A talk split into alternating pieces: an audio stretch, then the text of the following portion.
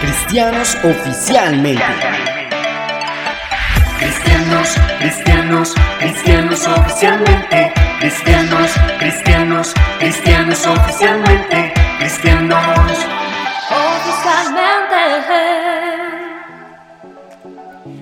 Hola a todos, Dios les bendiga, soy Edson Fabián, en verdad qué gusto nos da Dios al poderlos saludar nuevamente. Es un nuevo día y una oportunidad más para conocerle por completo, y en este podcast les traemos el nombre del Hijo.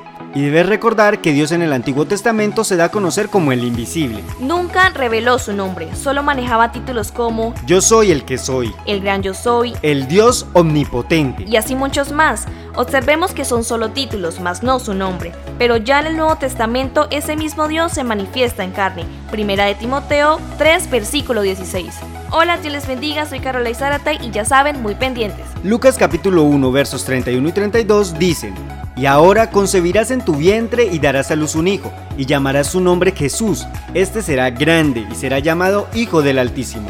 El nombre del Hijo es Jesús. Pero nota que los verbos que acabamos de leer están en tiempo futuro. Concebirás, darás a luz y llamarás. Esto quiere decir que en aquel momento no había nacido el Hijo. Por ello se puede afirmar que el Hijo no es eterno, pues el Hijo ni siquiera se había concebido en el vientre de María. Es decir, la manifestación de Dios como hombre comienza en el vientre de la mujer, y aunque hay referencias en el Antiguo Testamento del Hijo, todas son profecías, pero el nacimiento del Hijo tiene un lugar en un punto determinado en la historia. Hay algunos que ubican el engendramiento del Hijo en la eternidad y en el cielo, pero el contexto de tiempo y espacio que la Biblia dice es diferente. El Hijo no nace en la eternidad. Nace aquella bendita noche en que los pastores ven a los ángeles y los ángeles dicen, hoy, hoy ha nacido en la ciudad de David un Salvador que es Cristo el Señor.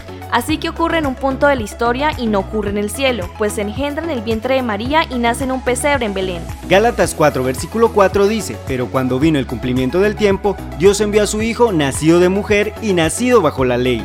Dios no envió a su Hijo del cielo a la tierra, como algunos creen. El envío es que vaya a la cruz a morir por nuestros pecados ya estando en la tierra. ¿Y cuál es el objetivo de manifestarse como hijo? Pues en Mateo 1, versículo 21 se nos dice que este santo ser se llamaría Jesús, porque salvaría al pueblo de sus pecados. Debemos entender que Dios tomó forma humana, ya que como Dios Él no podía morir, y la demanda del pago por nuestros pecados era la muerte. Así que la manifestación de Dios como hombre no debe ser para confusión. Antes debemos darle gloria a Dios, pues a través de su humanidad, que fue perfecta y santa, Él fue a morir a la cruz por nuestros pecados. Él como hombre fue llamado Hijo de Dios, pero Hijo de Dios no solo es el título de la humanidad de Cristo, sino el completo ministerio redentor del Cordero de Dios. Por ello el ministerio del Hijo no ha terminado, por eso la Biblia sigue hablando del Hijo, pues mientras personas se sigan salvando y creyentes se sigan perfeccionando en la salvación, el ministerio del Hijo sigue estando vigente. Pues es a través de la muerte de Cristo que accedemos y nos perfeccionamos en esta salvación.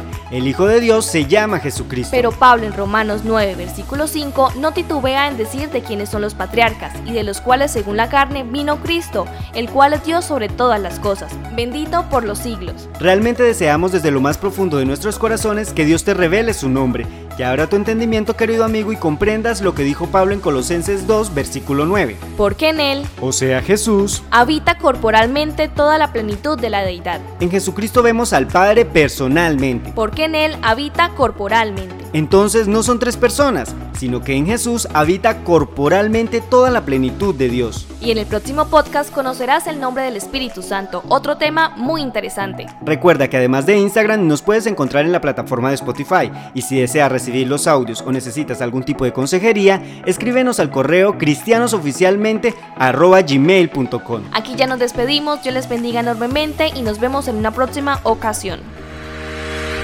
Cristianos oficialmente. oficialmente.